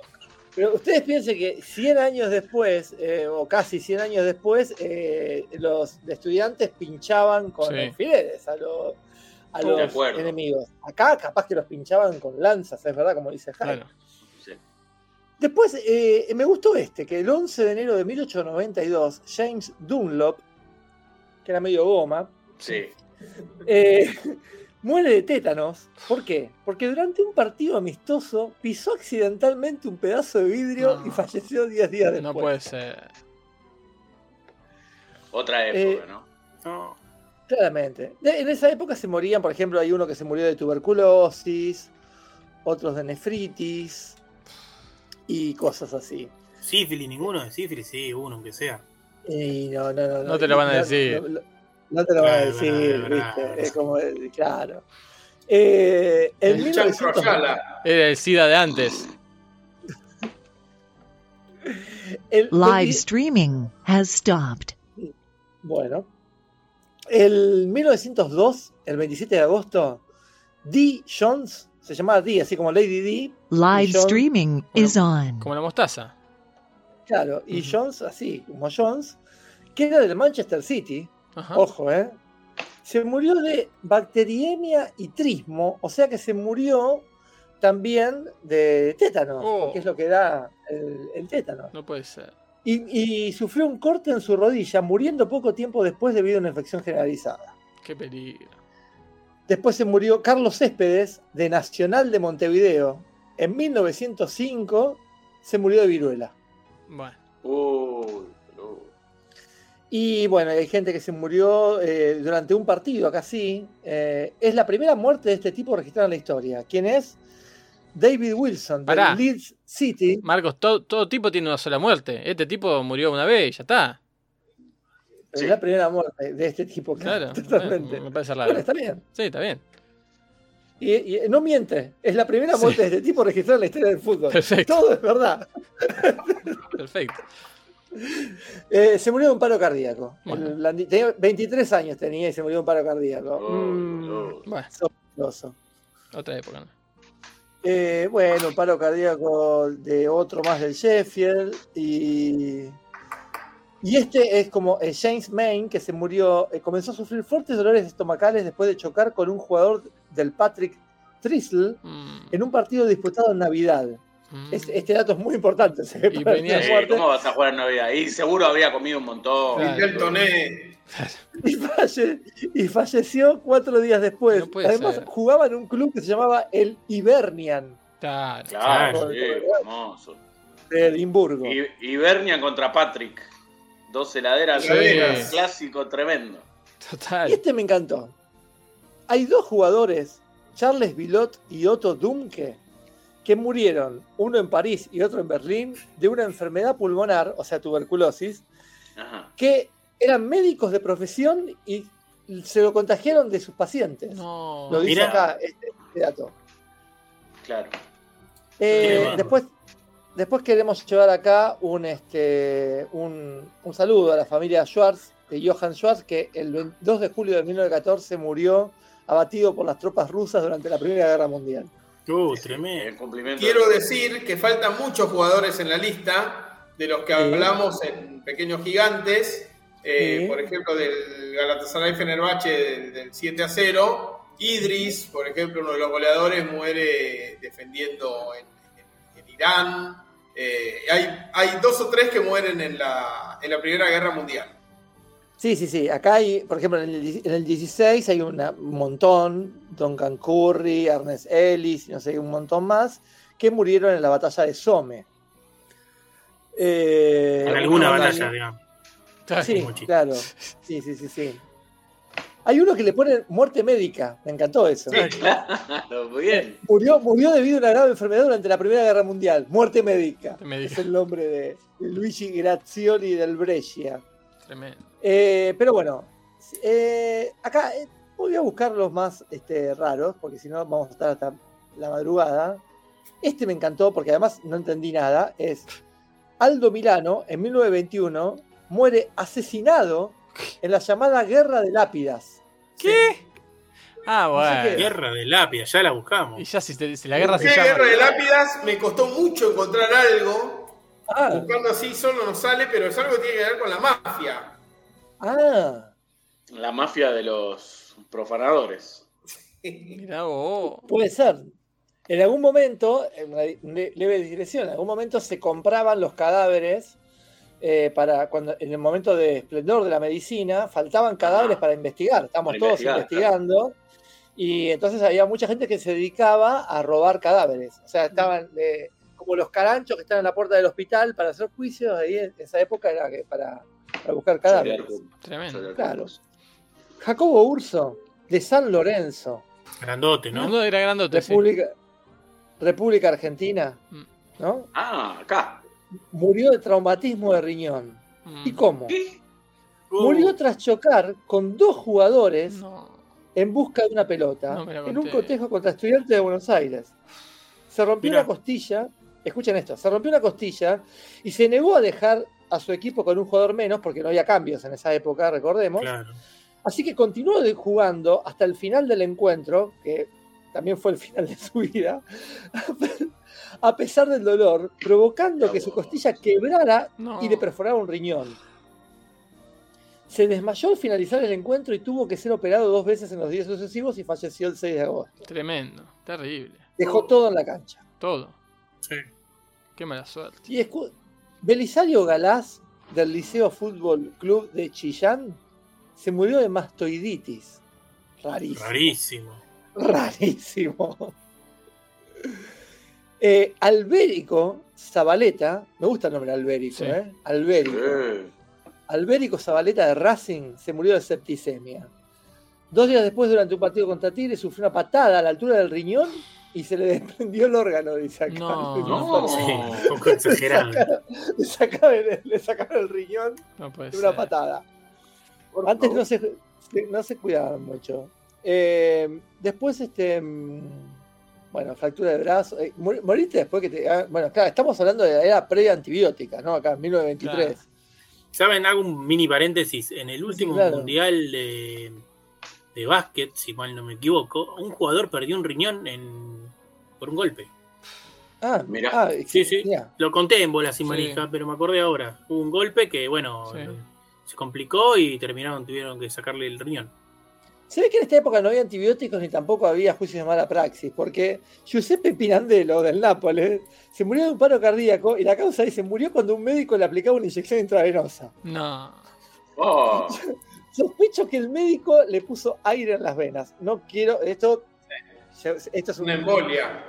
Ya, claro, ya no se Claro. puede, este, este, pero bueno. este, este Piratelo está en busca de un doctor, ¿no? Muy bien, que un, un doctor mejor, muy bueno.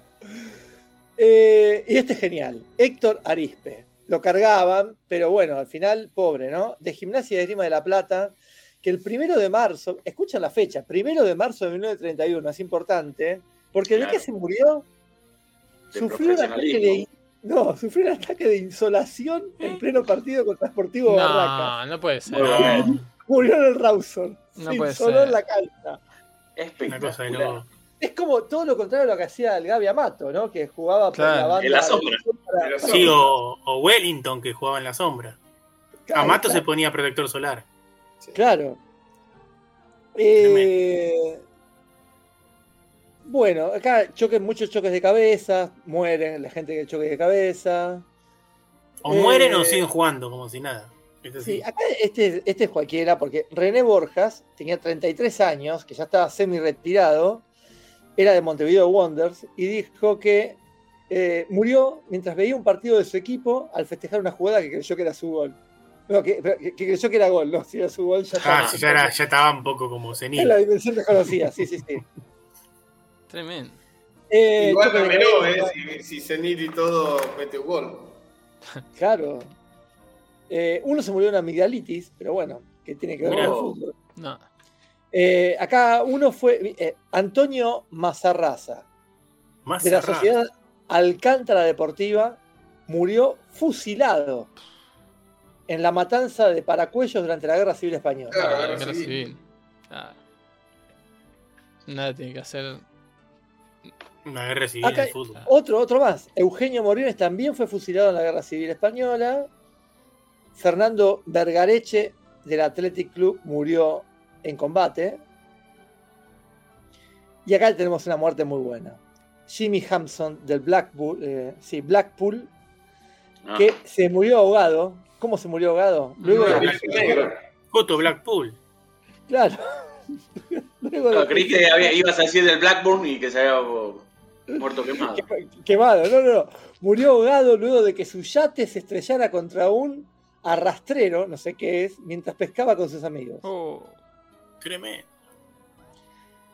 Eh, eh, y acá Matías Sindelar, Oh, en el sí. 39, Eh, en Viena, se murió. misteriosamente. La muerte, la causa no es muy graciosa, pero su cuerpo fue encontrado junto al de su novia, quien murió al día siguiente. Mm. Y ese es el, el enigma. ¿De qué murió? Sí, sí, sí, sí, sí. Es conocido el caso porque tenía que ver con. Porque desafió, Sí. desafió el nazismo. Monóxido de carbono. Ustedes son muy mal pensados. Claro. Están pensando ve- ver nazis donde hay solamente Bueno, una molécula monóxido de monóxido- carbono. monóxido de carbono. Claro. Es, lo que decían en la. Es una molécula nada más, ¿viste? Una molécula. Sí. El dióxido es peor todavía encima. Claro. sí. ¿no? Y sí. Eh, eh, bueno, Cesare Grossi, del Bari. ¿De qué murió? Fue alcanzado por un rayo. Uh, el correo se ve que no, no pudo zafar. Eh, uno se murió nadando en un lago, el otro, este es buenísimo, Eh, murió accidentalmente al ingerir desinfectante. No. accidentalmente, claro. Es como le accidentalmente se dopó puerta tomando de un vaso y la esposa había tomado falopa antes de Eh, que él llegue. exacta- exactamente. Y Svetozar Danic El Beto. murió a manos del grupo de extrema derecha Ustacha. ¿eh? En el 41, los, los, los croatas. Uy, se me acaba de ir la, Los inadaptados de siempre. la página. Bueno, ya está, ya, ya fue, porque si no voy a seguir hasta mañana. Excelente. Yo- Muy bueno. Este, puede haber una segunda parte de este informe más Muy adelante. Voy a seguir Sí, sí, sí, vamos Pero recién por el es que- año 40. Es que cada Perdón, uno sí. voy, a, voy a agregar uno, Sí. argentino, eh, porque además tuvo, tuvo implicancia en, en- en este fin de semana y con el clásico San Lorenzo Huracán. Ustedes saben que yo juego con eh, Sebastián Pena, campeón Sí. del mundo con Argentina Sí. sub-20, eh, cuyo padre El fue Piti. jugador de El fútbol. Piti, ¿no? Sí. Tomatito. Piti por Tomatito. Sí. Eh, y el padre de él murió en los años 80, fue un gran jugador de River y de San Lorenzo. Sí. Es el, el famoso caso de que estaba con los pies en una palangana con agua porque estaba con algún dolor y fue a prender un televisor y se quedó electrocutado. Tremendo. Tremendo. Y así también murió otro jugador, que ahora no Mirá. me acuerdo, de San Lorenzo, que estaba mirando también la tele en la bañera y también fue a tocar para Mirá. que, no sé, se le cambió un canal. Era muy, cono- muy conocido. Ahora, Terrible. Bueno, De San Lorenzo Y- me acuerdo también. Ah, perdón. No, no, y en este, eh, este fin de semana, que justo era la fecha de clásicos, Sí. Alguien no sé qué le dijo a Sebastián Pena sobre Huracán, él es hincha de San Lorenzo por, por su padre, y dijo, no, a esos, refiriéndose a Huracán, quiero ver desaparecer, a esos... Nada, bueno, muy agresivo, entonces, y hay uno que siempre habla, habla antes de preguntar, y medio de más, y le dijo, che, no lo deberías ver con el psicólogo, le, le pregunta, y él le contesta, no, yo cuando jugué contra Huracán lo más lindo que me dijeron era que tenía que enseñarle a mi viejo a, aprender la tele. Uh. Así que está bien justificado el folclore. Tremendo. El que yo me acordaba era Pena, ¿eh? Me, me equivoqué Sí, yo. sí, era, sí. era el mismo Pena. Yo me acuerdo, nada, de San Lorenzo. ¿Se acuerdan el manco de San Lorenzo? No me acuerdo el, Manco Casas.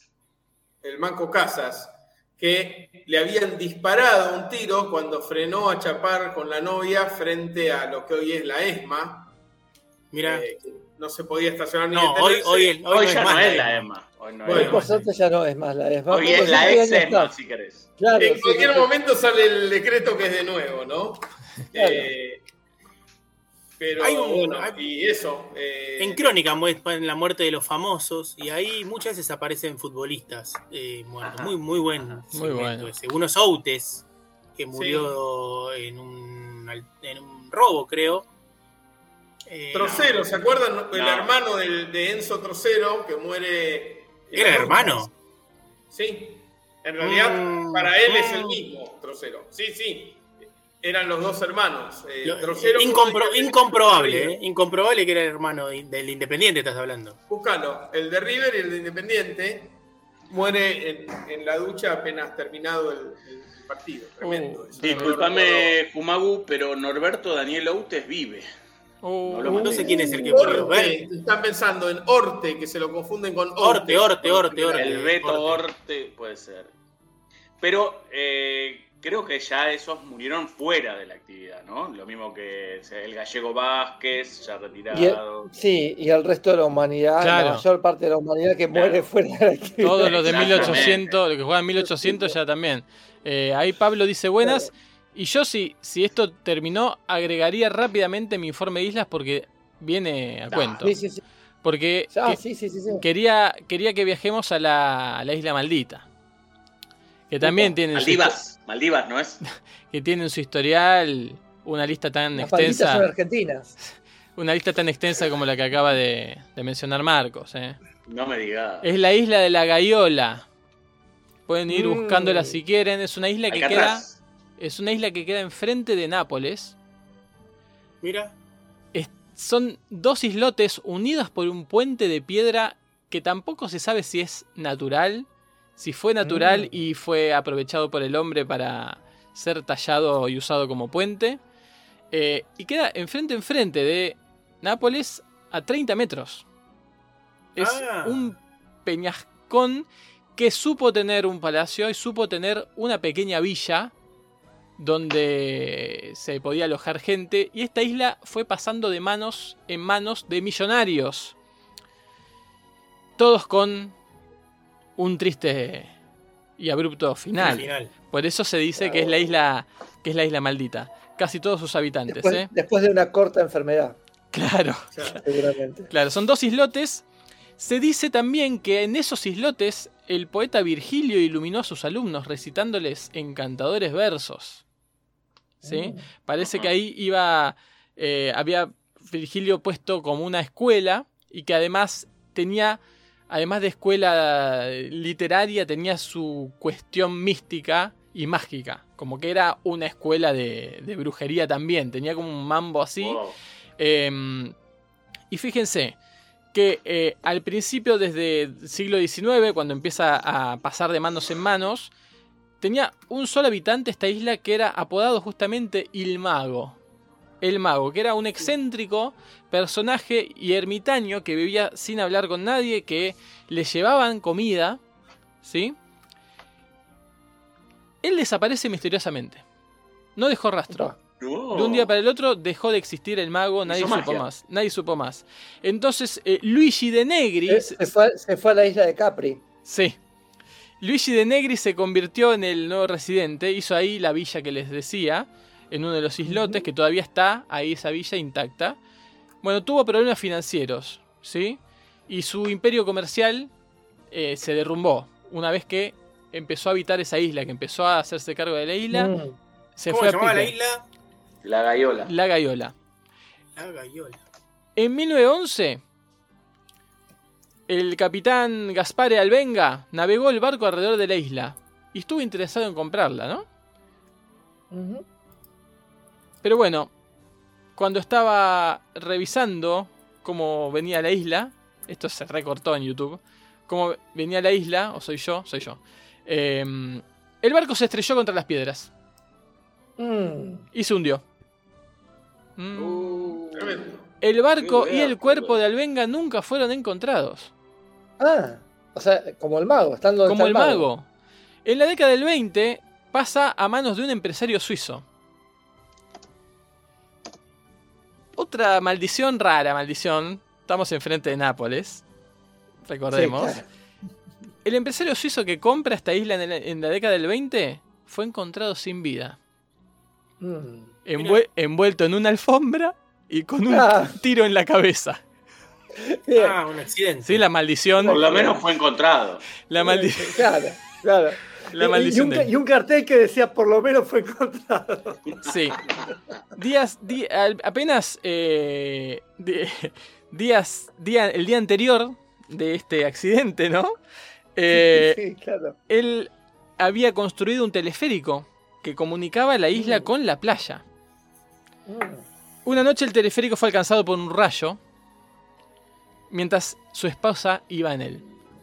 Su esposa murió esa Oh. noche, al día siguiente él apareció misteriosamente envuelto por una alfombra y recién al día siguiente de eso se encontró el cuerpo de su esposa a unos pocos metros. Eh, bueno, el siguiente propietario también murió de un ataque al corazón mientras visitaba la isla.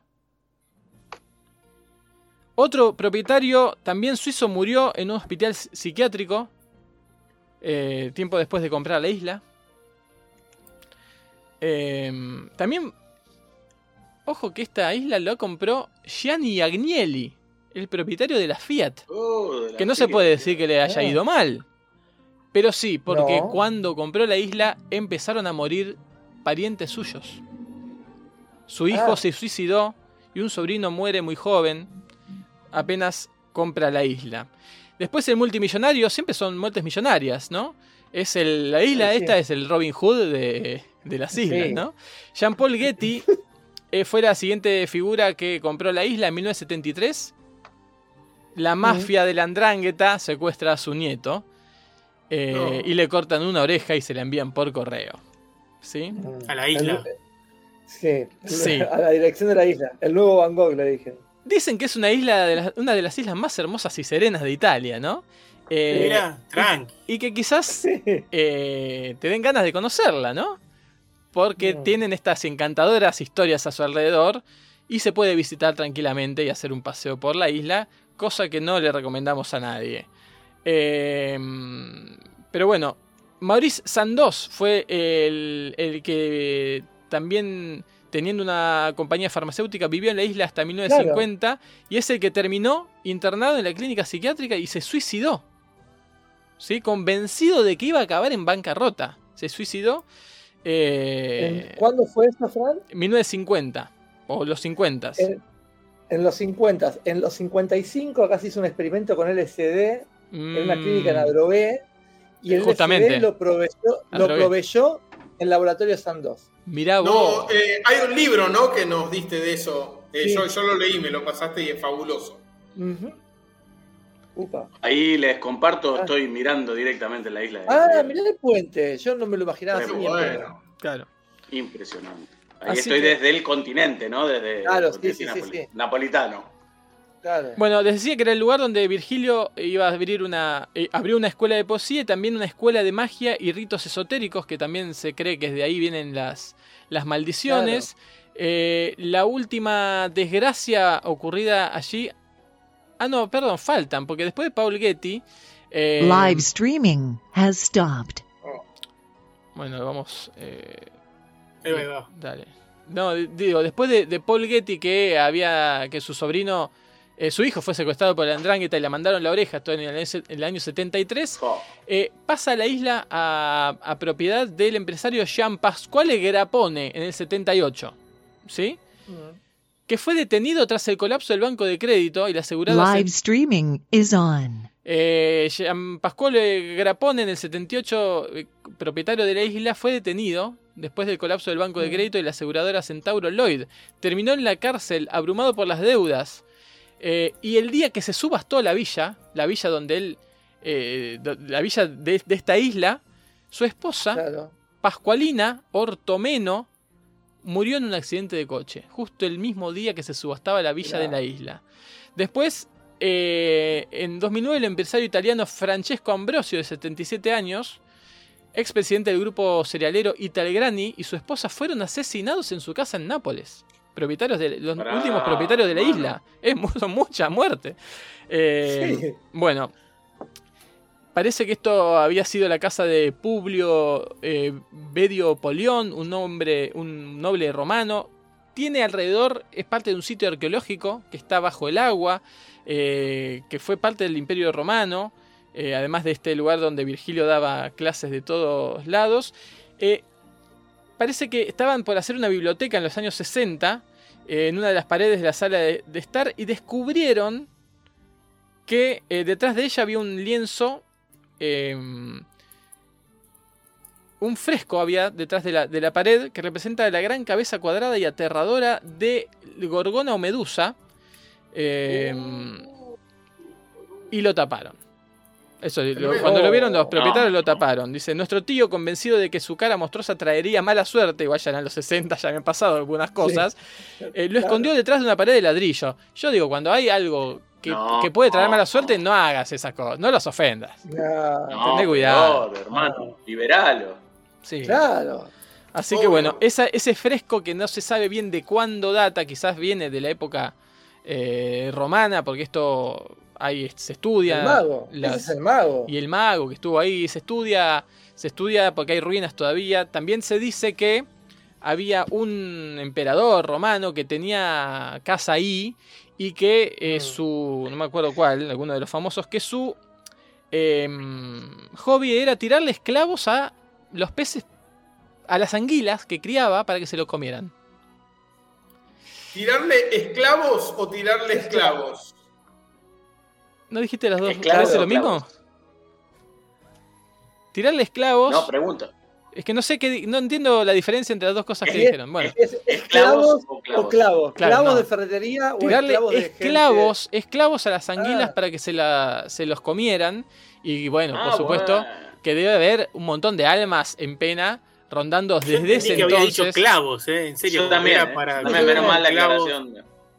Bueno, no, esclavos. ¿Cuántas veces lo tengo que aclarar? Y no. No, no, ahora sí, ahora sí. después. ¿Cómo? Me parece mucho más interesante que te- le tiren clavos para que las anguilas se los coman y, y se mueran que esclavos, ¿no? Que. No Y a sé. lo mejor también se los comían y se morían. Pero es re feo tirarle Es esclavos feo. a las anguilas. Es feo. Por ahí ya estaban Pero, muertos los pero esclavos. la anguila no te puede comer un, un ser humano. Tiraba no un sé. esclavo, Para la anguila no. venía y, se- y el esclavo salía y se liberaba. Puede Claro. ser. Te muerden un poco y nada más. Salvo que lo tirasen muerto ya. Así que la isla de Ah, la ser. que hoy no pertenece Le a daban nadie. clavos a los esclavos primero y después los tiraban. Es muy probable. Así que no sé qué decirles, pero este lugar, ahora no sé si pertenece a alguien, esperemos Espera, que y no. hoy, eso es decir, ¿a quién pertenece ahora? Ojalá Y que yo- lo Mirá, compre. yo por lo que vi, Abandonada, lo que vi, está abandonada. eh, es un área marítima protegida, ¿eh? Mm, Área sí, marina protegida. por el mal. Por el, por el mal está Sí. protegida. Sí, sí, exactamente. Así que no sé si, aparte, tiene un dueño privado, ¿no? Yo no sé si hay alguien que, le- que, le- que le queden ganas de, de comprarlo Hemos para narrado, habitarlo. hemos narrado como 12 muertes en 80 Sí. años, ¿no? O- pero además todas como el día que iban a, a subastar el- la isla, eh, Sí. aparecía muerto dentro de una alfombra. O con, Sí. Sí. Además, gente, gente millonaria. Todos ¿eh? millonarios. No, no, no gente sin recursos. todos millonarios. Así que bueno, acá Pablo, mira, pregunta lo que ya hablamos al principio del programa de por qué en la fecha de clásico no jugaron Godoy Cruz con Independiente de Rivadavia.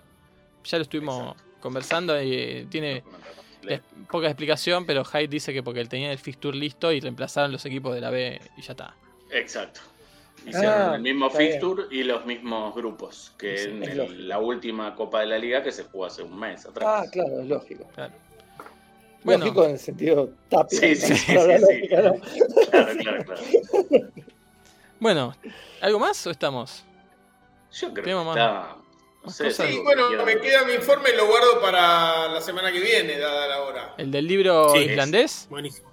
Sí. Decía, tirá el. eh, Iba a decir, decí de qué es. Título.